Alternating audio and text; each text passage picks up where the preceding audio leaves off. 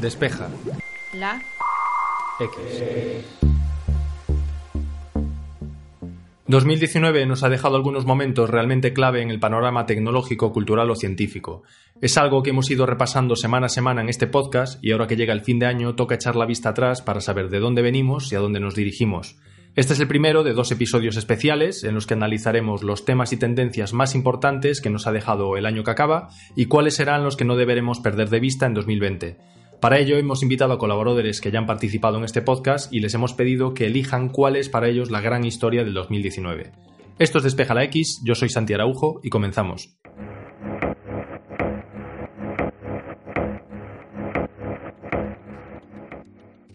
Cada vez hay más plataformas y servicios de streaming y 2019 ha sido un buen ejemplo de ello.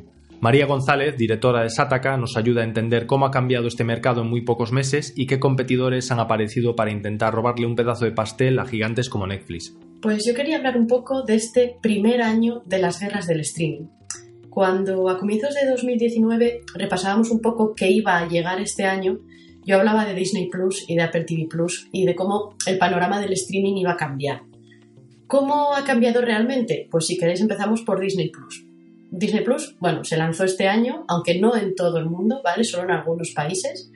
Y todavía es pronto, yo creo que para mm, medir un poco su impacto. Eh, Disney hizo cifras públicas, dijo que se habían registrado 10 millones eh, de usuarios en su primer día, aunque también es verdad que tuvieron ofertas de lanzamiento muy agresivas, también tuvieron The Mandalorian como, como serie propia bastante, que es bastante sonada ¿no? y bastante atractiva. Así que habría que esperar un poco a que se estabilice, a que se estabilice el catálogo para llegar a alguna conclusión. En España, bueno, en España llegará en marzo y también tendremos que ver un poco cuál es el catálogo aquí, porque realmente todo lo que sabemos ahora es lo que hay en Estados Unidos y en los países donde está Disney Plus, pero no sabemos muy bien qué va a pasar en España y con qué licencias va a llegar aquí, además de las series originales que sí que están confirmadas. Por parte de Apple TV Plus, pues se lanzó este año 4,99 euros al mes. Y lo cierto es que ha tenido, yo creo que poca repercusión en general. También es verdad que ha llegado con muy pocas series, todas series originales, con lo cual compites contra gigantes del estilo Netflix, HBO, Disney, que tienen un catálogo muy extenso. Así que, bueno, es difícil. Las críticas además no han acompañado demasiado, las series no han sonado demasiado, las series que traen. Es curioso porque yo creo que debo ser de las pocas personas a las que él entretiene The Morning Show, que es esta serie repleta de estrellas que, tiene Apple.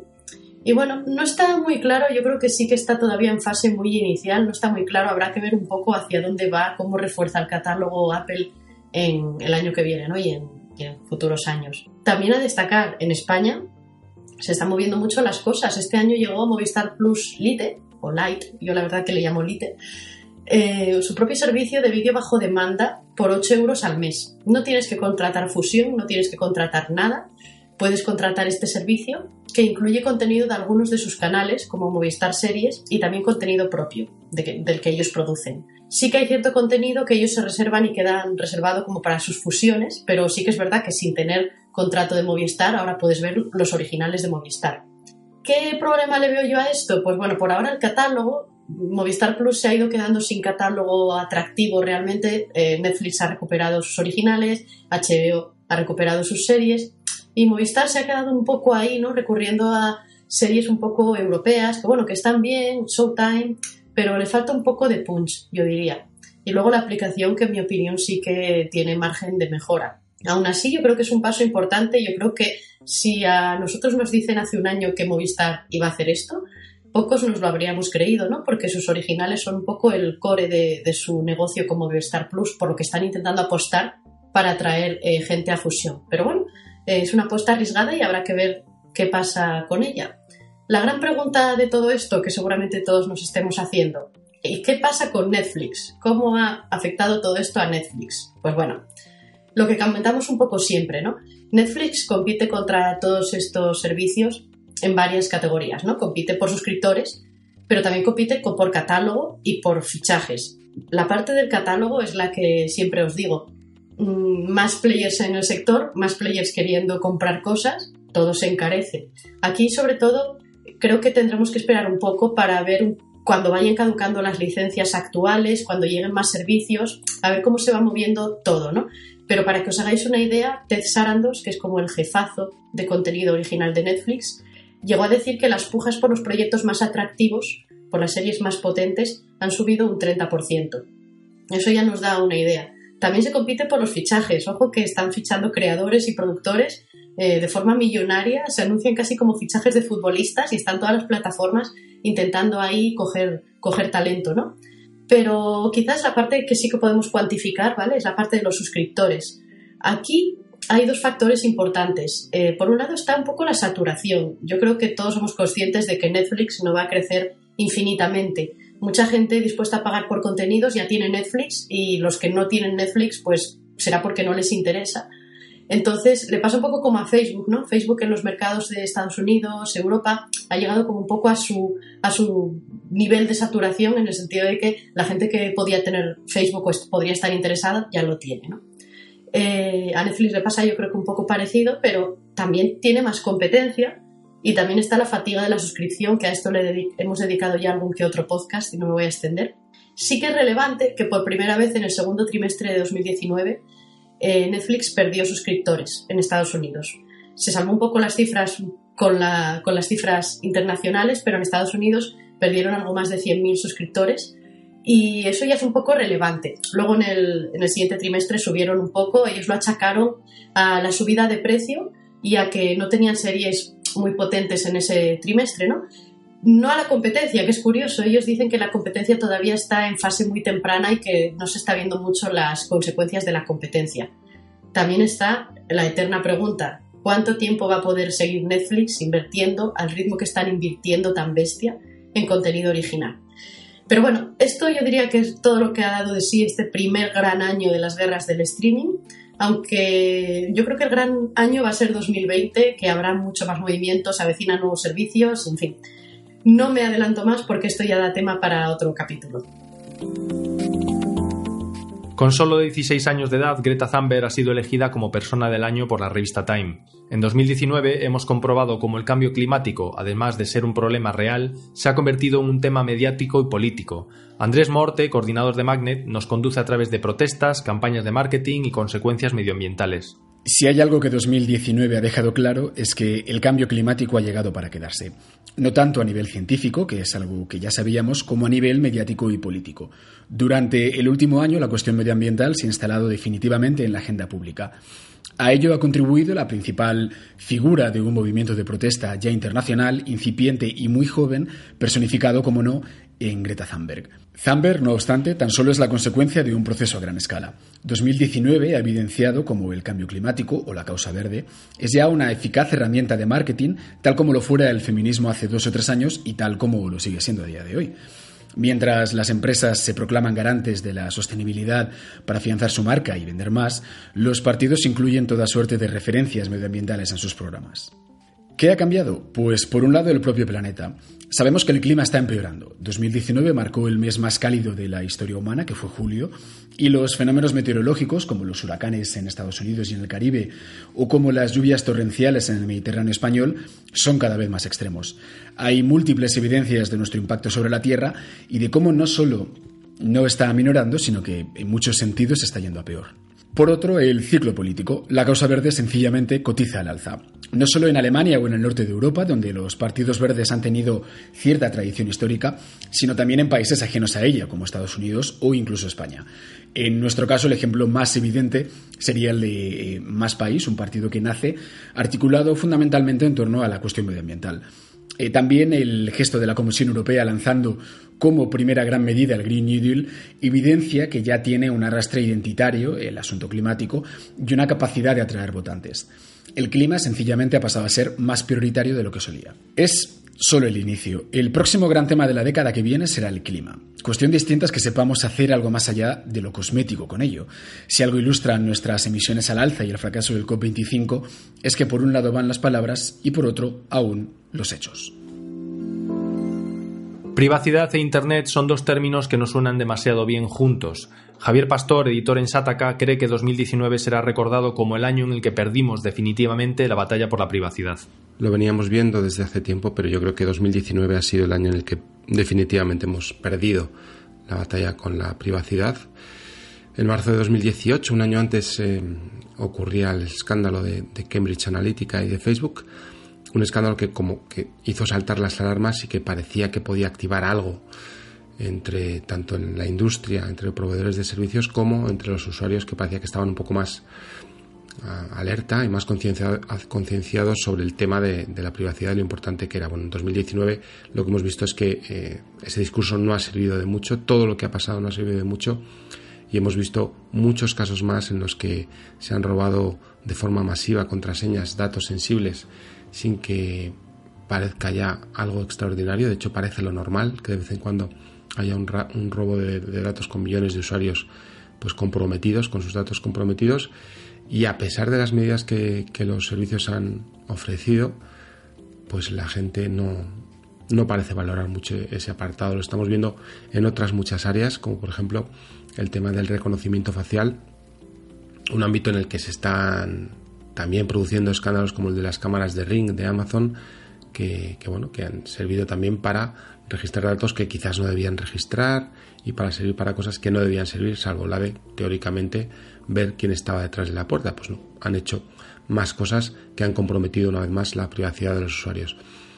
Como digo, ha habido muchos muchos otros ámbitos en el que se ha visto que la privacidad estaba ya un poco perdida. Es verdad que hemos sacrificado desde hace mucho tiempo nuestra comodidad y servicios que nos proporcionaban cosas interesantes, eh, pero que a su vez recolectaban datos sobre nosotros, vivíamos con ese compromiso y con ese sacrificio y lo aceptábamos, pero eso ha ido incrementándose, ha ido increciendo y a estas alturas pues parece que, ya a nadie o a casi nadie le importa demasiado proteger su privacidad y tener servicios más seguros y de hecho los gobiernos tratan de mover ficha cuando ven que una empresa trata de, proteger un poco más sus comunicaciones y su servicio.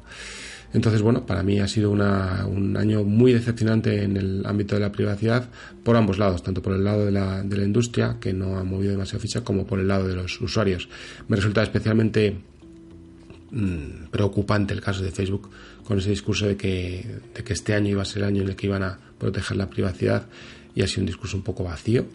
Eh, no se ha visto tampoco grandes movimientos en, ese apartado y al final pues Facebook sigue usándose como se seguía usando hasta ahora, no ha visto comprometida demasiado su situación a pesar de esas de esos graves problemas, de los graves problemas que ha tenido continuamente, no solo con Cambridge Analytica, sino con otros casos a lo largo de 2018 y 2019. Y de nuevo, pues demuestra un poco que a la gente pues no le importa demasiado este apartado y quizás las consecuencias no las veamos ahora, pero sí puede que las veamos en el futuro. En los últimos años ha habido mucha polémica sobre el conector de auriculares en los smartphones, con fabricantes posicionándose a favor y en contra de su utilización. Javier Lacorte, editor en Sataka, cree que 2019 es el año en el que el sonido se hizo inalámbrico y asegura que Apple tiene bastante responsabilidad en ello. 2019 ha sido seguramente el año en el que hemos visto cómo se ha consolidado una tendencia que ya estaba en auge dos, tres años, pero que ahora ha terminado de hacerse fuerte. Hablo del sonido inalámbrico, sobre todo del sonido de nuestros móviles, de la cantidad de gente que va escuchando música o podcast como este con un par de auriculares inalámbricos en sus orejas. Aquí sin duda hay que hablar de los AirPods eh, como fenómeno de masas y como uno de los grandes negocios surgidos en este final de década. Y a raíz de los AirPods eh, y de aquella decisión de Apple en 2016 de quitar el jack de 3,5 milímetros de sus iPhone a partir del 7, hemos visto una transición bastante rápida de muchos usuarios hacia este modelo. Y en el caso del ecosistema Apple, eh, sin duda hacia los AirPods, que además se han convertido un poco en la revalidación de los iPod de la década pasada. Recuerdo en 2005, 2006, 2007 ir en el metro, ir por la calle y ver gente con auriculares blancos, con el cable y tal, como seña de identidad, ¿no? Sabías que esa persona tenía un iPod. Y eso incluso Apple aprovechó para una de sus campañas de marketing. Ahora esa capacidad de ser reconocido, digamos, la tiene con sus AirPods, que también tiene multitud de réplicas chinas. aunque lo importante en este sentido no son las réplicas chinas, sino que este año también hemos visto a muchas otras tecnológicas presentando sus propios auriculares inalámbricos con ese mismo factor de forma. No auriculares de diadema, no auriculares unidos por una banda que recorre la nuca, sino dos auriculares independientes en un estuche de carga. Microsoft presentó los suyos, que por precio y por funciones, pues es evidente que van hacia el público más de oficina, digamos, para el entorno laboral. Y Amazon también presentó los suyos muy centrados en las posibilidades que ofrece Alexa. También están los de Google, que continúan la saga ya iniciada un año antes, y por supuesto eh, modelos de Sony, de Huawei, de Xiaomi, de Realme incluso ahora hemos visto en este final de año, que también ayudan a empujar mucho hacia ese sonido inalámbrico que hasta hace tres años parecía que nos costaba muchísimo más asumir. Y de hecho hemos visto cómo prácticamente todos los fabricantes de móviles se han acabado sumando a la tendencia de no ofrecer jack de 3,5 milímetros en sus smartphones de gama alta, especialmente los que todavía no habían dado ese paso. Ahora, pues supongo que falta ver eh, algo que en este 2019 todavía no hemos llegado a ver, pero eh, veremos en algún punto quién consigue llevarse un poco el gato al agua y qué fabricante consigue convertirse en algo así, para hacer la metonimia, como los AirPods para Android, ¿no? Eh, Amazon por precio seguramente está en, una buena posición, además integra Alexa, que se ha hecho muy popular, además los de Google están en un nivel superior de precio, con lo cual no descartaría que se acabasen llevando ellos el gato al agua pero bueno, de momento lo importante creo que es que hemos visto cómo el sonido inalámbrico ha terminado de explotar, ya no se le ponen tantas pegas como antes, ya no cuesta tanto asumir esto como antes, sino que eh, se está integrando ya de forma natural en nuestros oídos. Trump, China, Huawei son tres palabras que han ocupado muchos titulares este año. Alejandro Nieto, coordinador del blog Salmón, nos recuerda la guerra comercial entre Estados Unidos y China, que tuvo uno de sus puntos álgidos con el bloqueo a Huawei. Lo que me ha parecido más relevante en el plano económico en 2019 ha sido la guerra comercial entre Estados Unidos y China. En todo el año ha habido sus puntos flojos y puntos fuertes debido a los bandazos de Trump, que un día parece que es eh, tu amigo y al día siguiente no. Pero si ha habido un punto culminante de esta guerra comercial ha sido el bloqueo a Huawei. Eh, Huawei es la empresa tecnológica china más importante y Estados Unidos decidió meterla en su entity list que impide a las empresas norteamericanas hacer negocio con ellos. Esto implica a Android y a Google, pero también a Microsoft, Intel o Qualcomm. Eh, formalmente, este bloqueo o esta introducción en la Entity List no es parte de la guerra comercial, es, va por otros temas de seguridad, pero en la práctica se ha interpretado en todos los aspectos como, parte de presión a China para eh, que, cediera a las presiones de Estados Unidos. Eh, este bloqueo ha sido pospuesto un par de veces y de hecho mm, todavía em, hay una, el último que pasó en noviembre es que hay una nueva prórroga de seis meses. el impacto eh, que tuvo en, Huawei fue grande en las ventas de smartphones fuera de China, pero ha sido compensado debido a un aumento de su cuota de, eh, mercado local.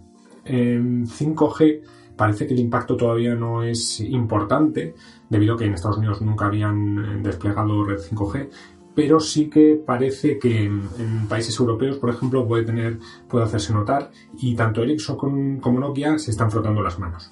No voy a entrar en los, eh, mm, digamos, los consumidores perjudicados, de eso va a hablar más Amparo, pero eh, la consecuencia de este bloqueo ha hecho que por primera vez eh, debido a esta última grado de presión de Estados Unidos a, China, eh, haya habido un primer acuerdo comercial entre Estados Unidos y China.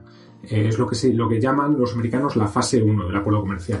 Esto impide que entren nuevas, nuevos aranceles en vigor em, y seguramente en enero, si a finales de enero, si consiguen entrar en una fase 2, pues se rebajen estos aranceles y termine de una vez por todas la guerra comercial.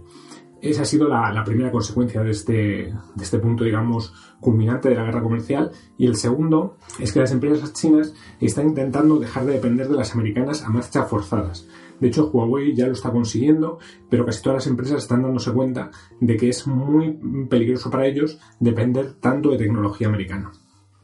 Eh, bueno, tendremos que esperar el próximo año a ver cómo, va esta fase 2 de la, de la guerra comercial, pero parece que por fin estamos eh, cerca de, ver el final de este largo culebrón.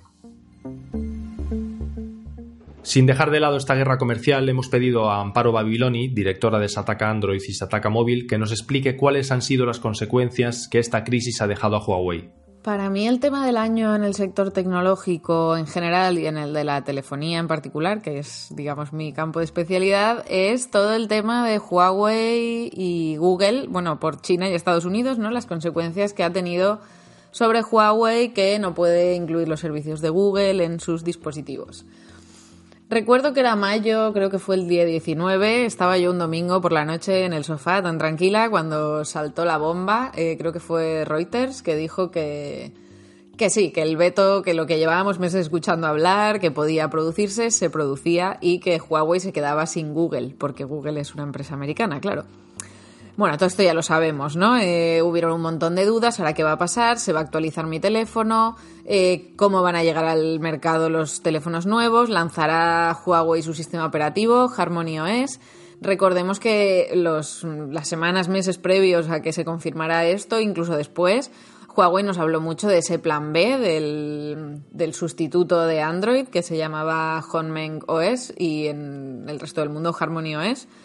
Y incluso llegaron a decir que vaya, que si nos cortan el chorro de Android, en cuestión de dos días ya tenemos desplegado el nuevo sistema, ¿no? Al final esto no ha sido así. Eh, y bueno, lo vimos en septiembre cuando Huawei presentó el Mate 30, que venía con Android, con una versión de Android eh, de código abierto, lo que se llama AOSP, pero ni rastro de los servicios de Google. Yo pude analizar el terminal, que, que me parece un terminal excelente en cuanto a hardware, y la lástima es eso, que el software se queda ahí muy cojo. Em, yo quise usarlo sin instalarle los servicios de Google. Eh, y no fue posible. En dos horas creo que ya se los estaba instalando porque, bueno, pues la realidad es que dependemos mucho de servicios tanto de Google como de Facebook y la tienda de aplicaciones que integra Huawei a día de hoy no tiene apenas títulos conocidos. Creo que la aplicación más conocida que tiene es TikTok. O sea que entonces, bueno, eh, se le pueden instalar los servicios de Google con un método extraoficial y bastante turbio, me atrevería a decir, porque hay que instalar pues archivos que te descargas de internet y no oficiales y bueno, pues al final eso lo haces bajo tu cuenta y riesgo, ¿no? Entonces, esto es lo que genera la duda de quién va a comprar este teléfono. Al final, eh, un usuario avanzado intermedio obviamente puede hacerlo siguiendo un tutorial sencillo, pero el resto del público, pues las personas que no son expertas o nunca han ruteado un teléfono, nunca han modificado nada, pues claro, eso echa muy para atrás, ¿no? Y sobre todo ahora genera la duda de qué va a pasar con los siguientes terminales. Eh, la verdad que Huawei, tengo que decir que ha sido valiente sacando al mercado el Mate 30 en ese estado en China no tienen ese problema, ¿no? Porque en China tampoco funcionan Facebook y, Google, con lo cual hay, también hay vetos por ese lado. Pero en Europa y el resto del mundo, pues claro, es un escollo muy importante.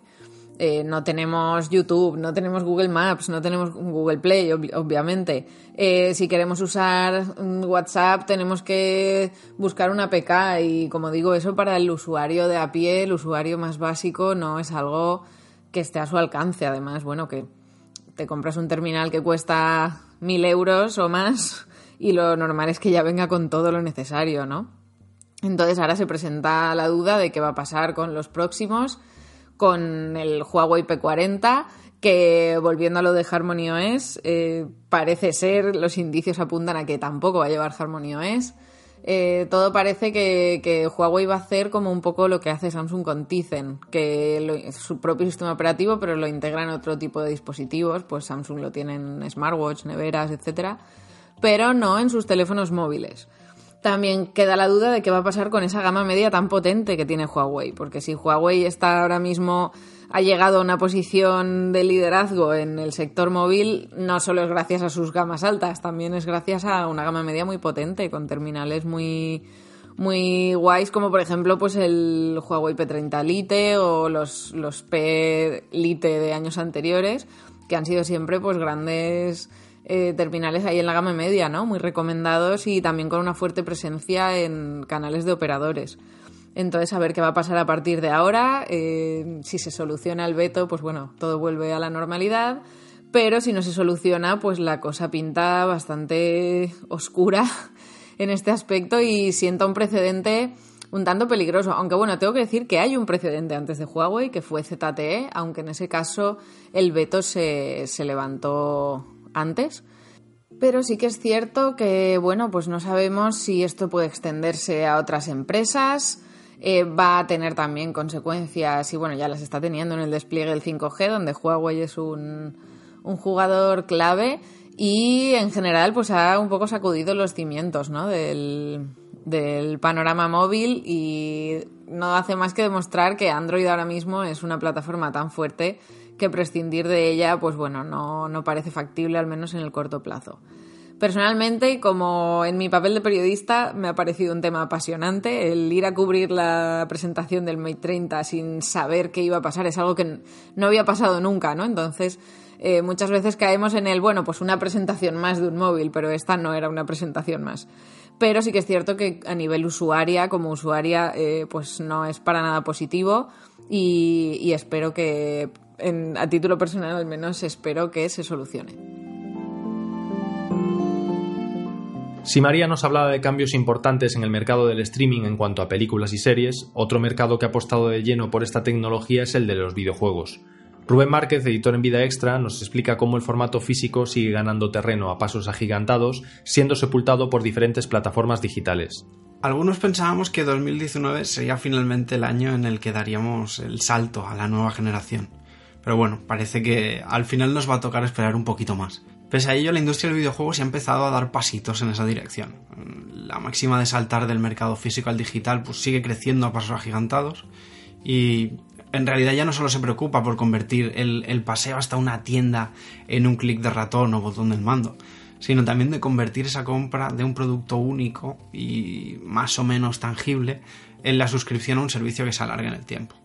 Con ello hemos visto a servicios como PlayStation Now o Xbox Game Pass seguir sumando esfuerzos para convertirse en la principal fuente de juegos para gran parte de la comunidad. De hecho, Xbox incluso se ha apoyado en ello como su estrategia clave, para intentar recortar distancias con PS4 de cara a la siguiente batalla.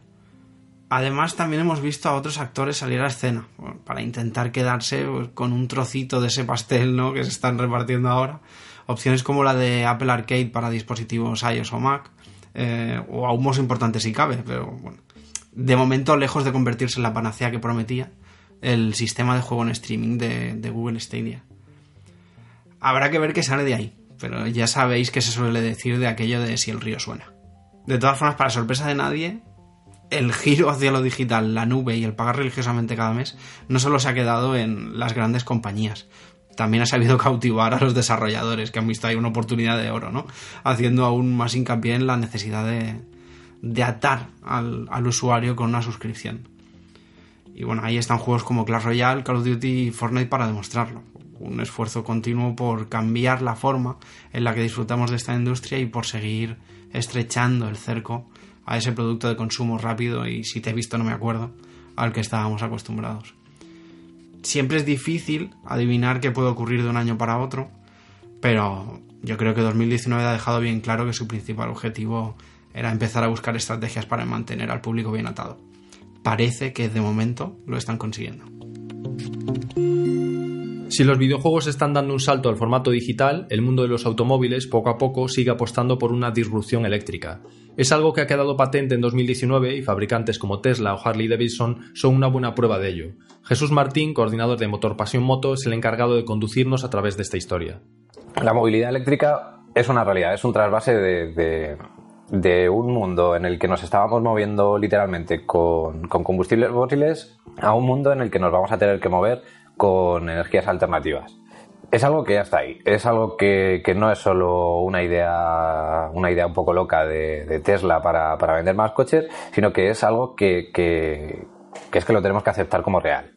Hasta ahora eh, Tesla había estado un poquito sola, ¿no? digamos, eh, siendo como la, empresa disruptiva, pero ahora ya todos los grupos automovilísticos quieren meterse en este mercado y, no es solo una cuestión comercial, es una cuestión eh, de, responsabilidad para con el medio ambiente y también una cuestión normativa.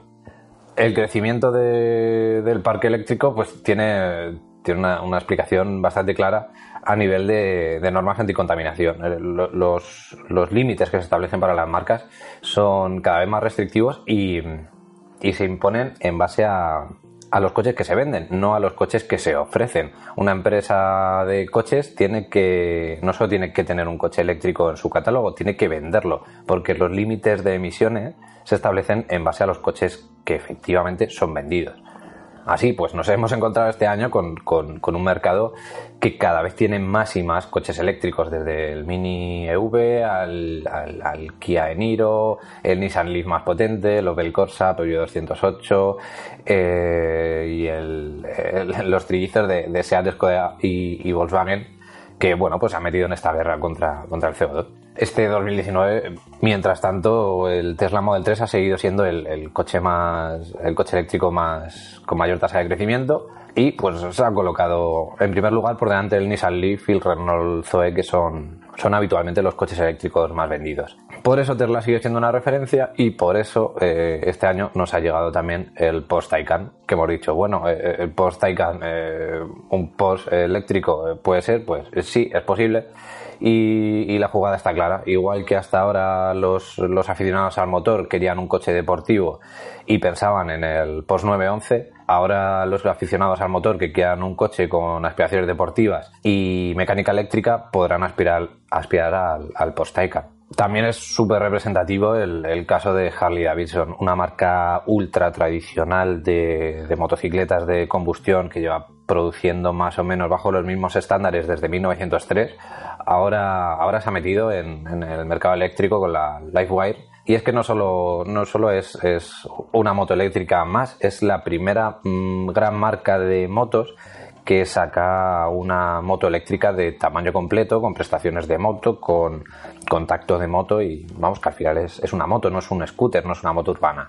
Y todo este cambio, pues al final también lo estamos notando nosotros desde nuestro lado, cada vez que sacamos una noticia de, un patinete eléctrico, de, tecnologías de batería, de, coches electrificados, eh, vemos ciertos, ciertos eh, picos de, tráfico en la audiencia precisamente también hablando un poquito de, patinetes eléctricos, eh, nos hemos encontrado con que la proliferación de estos elementos, que elementos que, son el, vehículo mínimo, digamos, el vehículo eléctrico mínimo, el vehículo eléctrico más asequible, también es el que tiene un acceso más, más fácil gracias a las empresas de alquiler de, patinetes eléctricos. Y esto está suponiendo un, un pequeño problema a nivel de, de ordenación en algunas ciudades, por lo que la DGT ya ha decidido tomar un poquito cartas en el asunto y aunque todavía no tenemos la modificación del Reglamento General de Circulación que los incluirá como vehículos, sí tenemos una, pequeña orden que, acota su uso para, establecer una serie de multas, de, usos correctos que, hay que guardar con estos vehículos, porque al final son vehículos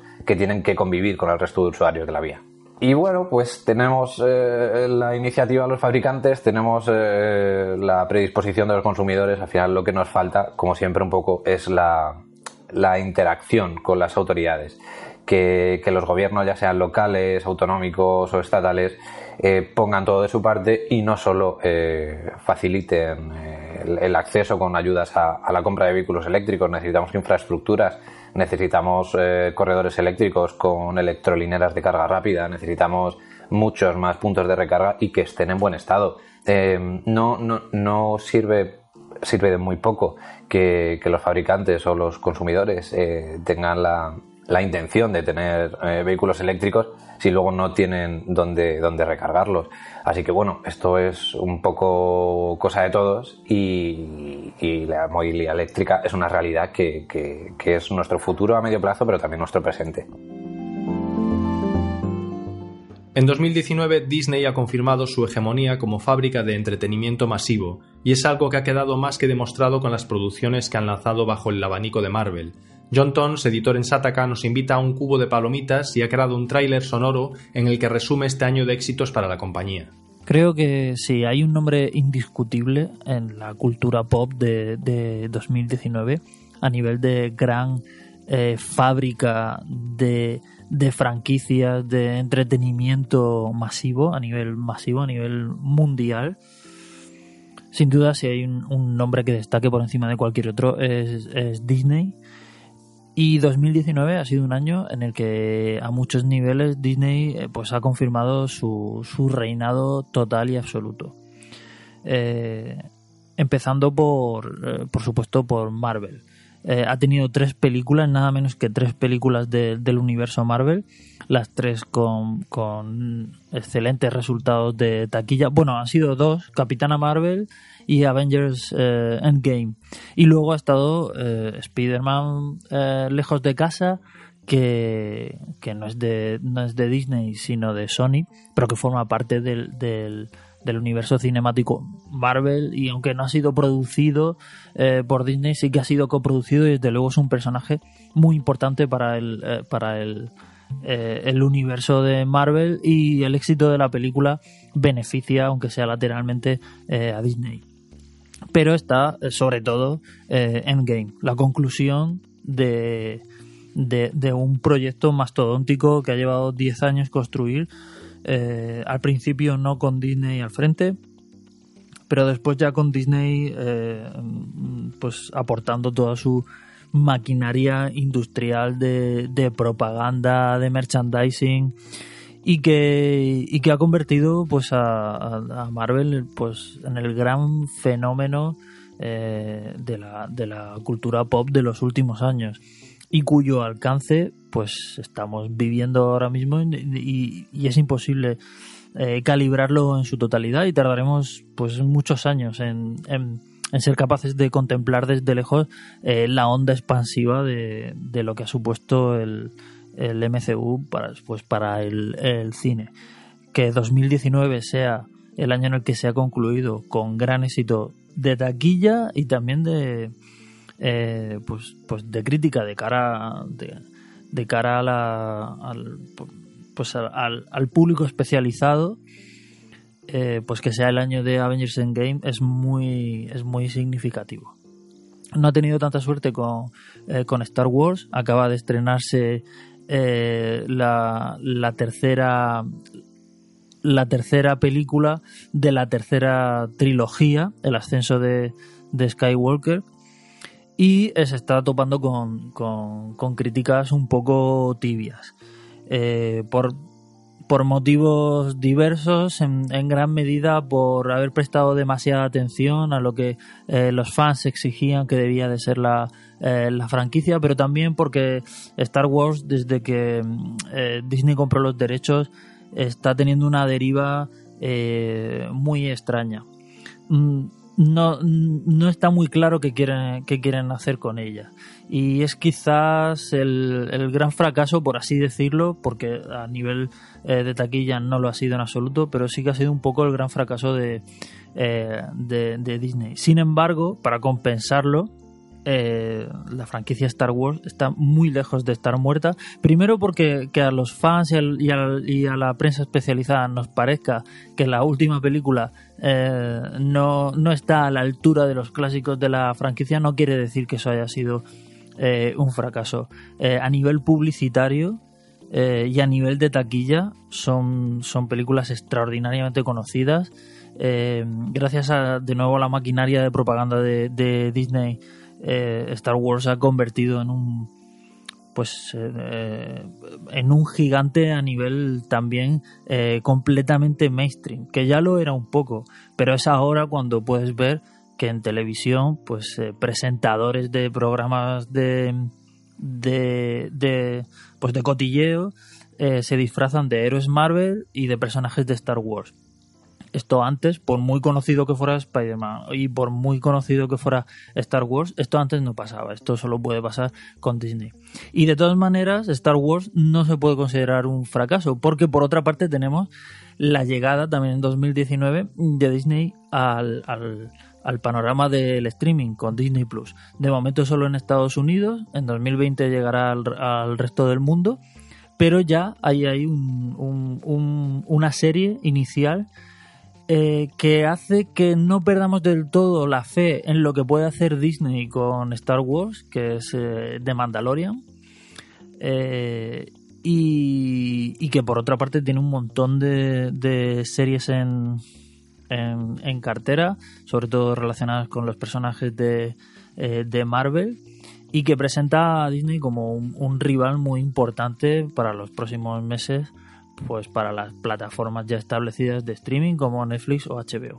Y finalmente está el tema de la animación, que a veces nos olvidamos un poco de que Disney, por encima de Marvel y por encima de Star Wars, es una empresa dedicada a la animación y que este año ha tenido dos éxitos de grandísimo calibre, como son eh, Frozen 2 con su propia productora, con Disney, y Toy Story 4 por la parte de, de Pixar. Son otra vez dos bombazos de taquilla y que no hacen sino extender los tentáculos de, de Disney de una manera que literalmente no habíamos, no habíamos visto nunca antes con ninguna empresa dedicada a la creación de, contenido de ficción. 2019 ha sido el año en el que, en el que se ha confirmado este, este, este enorme poder de Disney y creo que lo veremos crecer en futuros años. No sé si en 2020, porque va a ser un año un poco, 2020 va a ser un año un poco de impasse, tanto en Marvel, en las películas de Marvel, como en, Star Wars, pero eso no quiere decir que la compañía vaya a descansar, porque están todas las, eh, todas las series que tiene por estrenar en Disney Plus, que puede ser pues eh, una de las grandes sorpresas eh, del año que viene. ¿Qué es real y qué es falso? Es algo que cada vez cuesta más distinguir en Internet.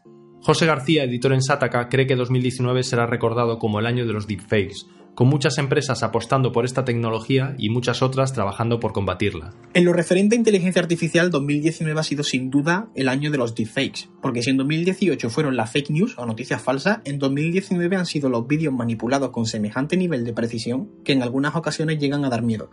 El caso más conocido quizás sea el vídeo manipulado de Obama en el que el anterior presidente de los Estados Unidos sale diciendo con sus gestos y su voz y moviendo los labios que nuestros enemigos pueden hacer que digamos cualquier cosa en cualquier momento.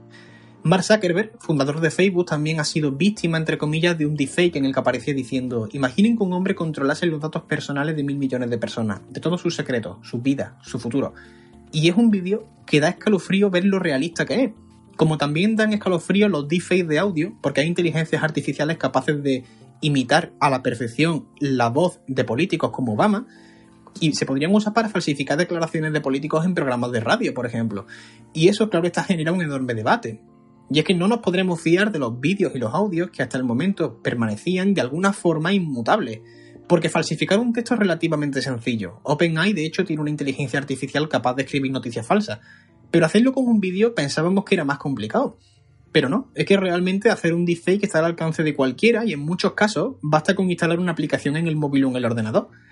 El ejemplo que seguramente conozcamos todos es Zao, una app china que se viralizó hace algunos meses y que es capaz de poner nuestra cara en escenas de películas con un resultado asombroso. Y Zao no tiene mayor trascendencia, porque compartes ese vídeo, te echas una risa con unos amigos y ya está. Pero la cosa cambia cuando sale, por ejemplo, Deep Nude, que es una inteligencia artificial capaz de coger cualquier foto de una chica y devolver esa misma foto con ella desnuda por completo. Este programa generó tantísima polémica que los desarrolladores tuvieron que eliminar la descarga de los servidores, pero claro, como se ejecutaba en local, si ya habías descargado esos archivos, podrías seguir usando el programa sin problema. Son unos cuantos ejemplos y el debate de fondo es que lo que hasta hace relativamente poco era fiable, ahora ya no lo es tanto. Y si bien esta tecnología tiene muchísimo potencial para el cine, por ejemplo, representa un reto muy importante para la información y la opinión pública, Precisamente por ello, empresas como Adobe han presentado algunas herramientas para detectar si una cara ha sido photoshopeada. El caso de Facebook además es curioso porque dicen que sus algoritmos pueden detectar un deepfake con relativa facilidad, pero para ello tienen que haber analizado el vídeo original antes. Así que si yo grabo un vídeo, lo modifico y lo subo, dado que no tienen el vídeo original para comparar, digamos, la cosa se complica. Con con eso, Facebook va a dedicar unos 10 millones de dólares para luchar contra los deepfakes y crear un dataset de vídeos manipulados para ayudar a entrenar los algoritmos de, detección de deepfakes. Y Google ha actuado un poco en esa misma línea. Sin embargo, y aquí es donde está la amiga, algunos investigadores creen que, y cito textualmente, será inevitable que los actores malintencionados se muevan mucho más rápido que aquellos que quieren detectarlo. Y es que, como decía, es un, es un enorme reto para las grandes tecnológicas, para la sociedad y para las leyes en general. Y para bien o para mal, esta carrera solo acaba de empezar. Ana Martí, editora en Sataka, hace un repaso a uno de los grandes momentos de la industria de la telefonía, los smartphones plegables. 2019 ha sido un año en el que algunas compañías han hecho realidad este concepto, asentando unas bases para que podamos ver muchos avances en esta dirección durante la próxima década. Cambiamos de década y bueno, son más de 10 años de, industria del móvil propiamente dicha. En ella hemos visto que cada vez es más difícil cambiar y diferenciarse, sobre todo en estos últimos años. Pero bueno, en 2019 ha habido lo que si no es un cambio importante, se dibuja al menos como un montón de las posibilidades y son los dispositivos plegables es un salto en la industria, al menos a nivel de que, bueno, supone el nacimiento de una nueva división de dispositivos, ya que en lo que hemos visto no podemos hablar ni de un móvil plegable ni de un tablet plegable, sino de, de un híbrido entre móvil y tablet. Eh, sí que es cierto que hemos llevado algunos años viendo sobre todo prototipos de, pantalla flexible funcional. Eh, sobre todo de la mano de fabricantes potentes como LG. Pero no ha sido hasta 2019 cuando eh, concretamente dos de ellos, Huawei y Samsung, se han atrevido a presentar un dispositivo terminado, un dispositivo preparado en principio para su comercialización y uso masivo el Samsung Galaxy Fold y el Huawei Mate X, aunque solo ha sido el de Samsung el que sí que ha llegado al mercado.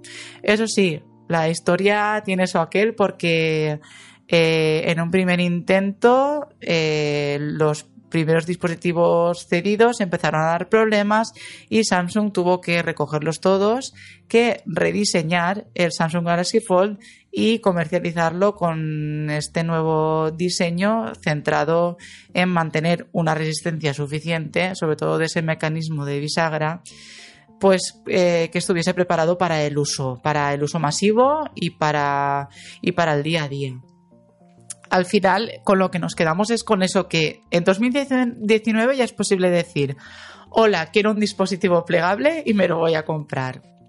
Has de ahorrar un poquito, pero bueno, es, es posible decir eso. Tampoco significa esto que, bueno, que el factor forma plegable se vaya a imponer. Eh, si algo nos quedó claro tras haber probado varias veces el Fold, en nuestro caso, eh, es que no se ajusta a todas las pautas de uso y que a veces puede tener sentido y a veces no. Eh, a esta conclusión llegamos tras plantear el análisis del Samsung Galaxy Fold de una manera distinta, sin precedentes en, en Chataka y fue eh, contando la experiencia desde cinco puntos de vista distintos, eh, basándose en cinco perfiles de uso diferentes. Lo que nos queda ahora es ver qué ocurre con, el dispositivo de Huawei, que de momento se ha mostrado al público, pero no está a la venta ni a disposición de los medios para probar también ese de Xiaomi que nos enseñaron en un vídeo, pero que tampoco está estrictamente presentado, o de los muchos que vimos en un Mobile World Congress, en, bueno, que, que estuvo protagonizado por decenas de ellos, de prototipos que se aglomeraron en, en, expositores, hasta el punto en que, bueno, lo bautizamos como el Vitrina World Congress. Pero bueno, por todo lo que ya hemos visto, por todos esos dispositivos acabados y reales, al final 2019 quedará como el año trampolín de los dispositivos plegables, eso es así. Hace unas décadas los científicos seguramente no serían capaces de imaginar un hecho histórico que hemos vivido en este 2019 Javier Jiménez, editor en Sataka, nos ayuda a visualizar la primera fotografía de un agujero negro y qué supone esto para la comunidad científica. Creo que fue en 1783 cuando jugueteando con la teoría de la gravedad de Newton, el clérigo inglés John Michael tuvo mm, una idea que solo podríamos definir como exótica, como extraña. Podía haber un astro, un cuerpo celeste tan grande, tan enorme, tan denso, que la luz sencillamente no pudiera escapar ¿no? Por la fuerza de la gravedad de su, de su superficie. Y el tipo se puso a hacer cuenta y llegó a la conclusión de que sí, de que bastaba con un astro que fuera 500 veces más grande que el Sol para que sencillamente esa estrella se volviera invisible. Esa, si no falla la historiografía, es la primera vez a la que a alguien se le ocurrió una idea tan escurridiza como es la de los agujeros negros. Unos objetos celestes que más de 200 años después han protagonizado el descubrimiento que sin lugar a dudas ha sido clave en 2019. La fotografía del horizonte de suceso de un agujero negro. La primera fotografía. Sí, la fotografía imposible, el retrato de la bestia. Vamos, una proeza tecnológica tan increíble que hace solo un puñado de años hubiera sido considerada pura ciencia ficción. Sí, sí, sí, sí, sí, sí, sí. Todo eso lo sabemos, ¿no? Nos lo ha dicho y nos lo ha repetido la ciencia. Y lo cierto es que la fotografía del disco de acrecimiento de lo que hoy conocemos como M87 es, en términos técnicos, una pasada. Pero es algo más. Y voy a mojarme mucho, ya veréis, voy a mojarme un montón, porque muy posiblemente esta fotografía pasará a la historia como el último granito de la era de la física. Durante los últimos 200 años la física ha sido la gran ciencia de la humanidad, primero por los enormes logros técnicos que ha logrado, ¿no? Desde las naves espaciales hasta la construcción de materiales totalmente nuevos, pasando, por supuesto, por la siempre polémica energía nuclear, pero también por el enorme prestigio que ha conseguido acumular. La física ha sido durante estos siglos el estándar dorado de los esfuerzos intelectuales de los humanos, ¿no? Pero eso se ha terminado. En los últimos años la sensación es que el modelo estándar de partículas y, las principales teorías cosmológicas están estancadas. Y digo estancadas porque más perdidas que John Travolta haciendo de en Vega es una referencia que quizás sea demasiado pop. La física, como reconocen los propios investigadores, ya no es lo que era. Da signos claros de agotamiento y genera, en fin, una sensación permanente de que en su estado actual no puede dar más de sí. Eso no quiere decir que debamos cerrar las facultades de física, ni que debamos empezar a vender los cacharros que hay en los laboratorios por Wallapop, ni siquiera que debamos reconvertir el CERN en el equivalente suizo a Marinador. Al contrario, la física tiene aún mucho que darnos, pero todo parece indicar que, en fin, necesitamos otro año milagroso como el que tuvo Einstein en 1905 y cambió para siempre nuestra concepción del espacio, del tiempo y del universo. Eh, mientras tanto, seguro que la física contemporánea nos dará muchas tardes eh, de gloria, seguro que le dedicaremos muchos artículos aquí en Shataka, pero todas las señales parecen indicarnos que con la década, acabe cuando acabe la década, se acaba también el reinado de la física sobre el resto de la ciencia. Aunque eso sí, los republicanos que no se pongan demasiado cómodos porque todo parece indicar que antes de lo que pensamos llegará una nueva reina.